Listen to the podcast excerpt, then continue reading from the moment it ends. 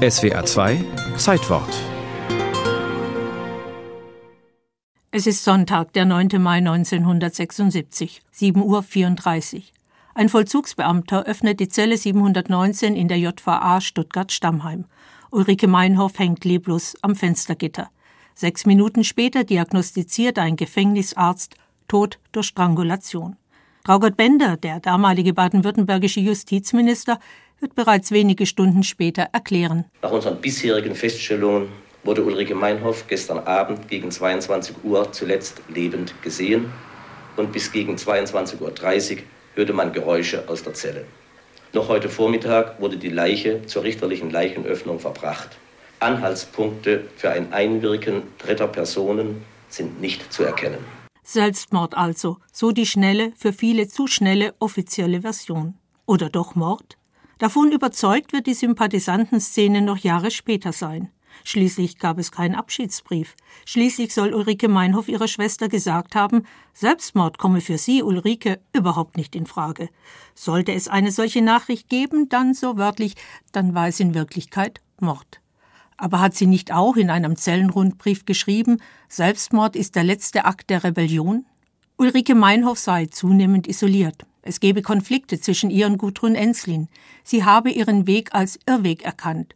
So sahen nicht wenige die Situation Ulrike Meinhofs in der Zeit kurz vor ihrem Selbstmord. Während manche über den Tod Meinhofs jubelten und Glückwunschanzeigen in Zeitungen anstandslos abgedruckt wurden, während die Angehörigen in West-Berlin einen Friedhof suchten, was schwierig war, ging in Stammheim der RAF-Prozess weiter.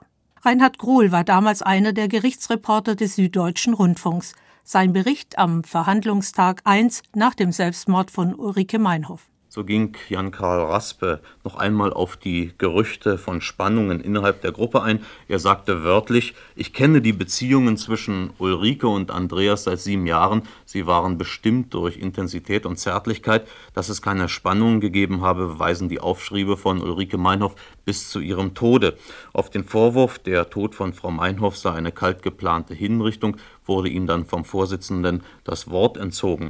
So manches im Leben Ulrike Meinhoffs wollte nicht zusammenpassen. Ihr Ende ist bekannt. Aber sie begann als christliche Pazifistin. Was hat den Bruch verursacht? Da eine nachdenkliche Meinhof, hätte man gewusst, dass bei der Badach-Befreiung ein Unbeteiligter angeschossen würde, dann hätte diese Aktion nicht stattgefunden. Dann aber ihr berüchtigter Satz, die Bullen sind Schweine und natürlich kann geschossen werden. Einst war sie die hochgelobte Konkretkolumnistin, Teil der Hamburger und Sylter Linksschickeria. Dann die Erkenntnis, dass sich das System Kolumnisten leiste, ohnmächtige Einzelne, damit aus der Theorie keine Praxis werde. Folgerichtig in ihrer Logik der Schritt von der Vergeblichkeit des geschriebenen Wortes hin zur befreienden Tat. Ulrike Meinhof, die Intellektuelle, die Meisterin des Wortes. Ulrike Meinhof, die Aktivistin, die Befürworterin von Gewalt. Sie war Projektionsfläche für viele. Manche sahen sie in der Nähe von Rosa Luxemburg, anderen galt sie als heilige Johanna. Sie wurde in der europäischen Gewaltszene zur Märtyrerin, aber auch zur Ikone der undogmatischen Linken.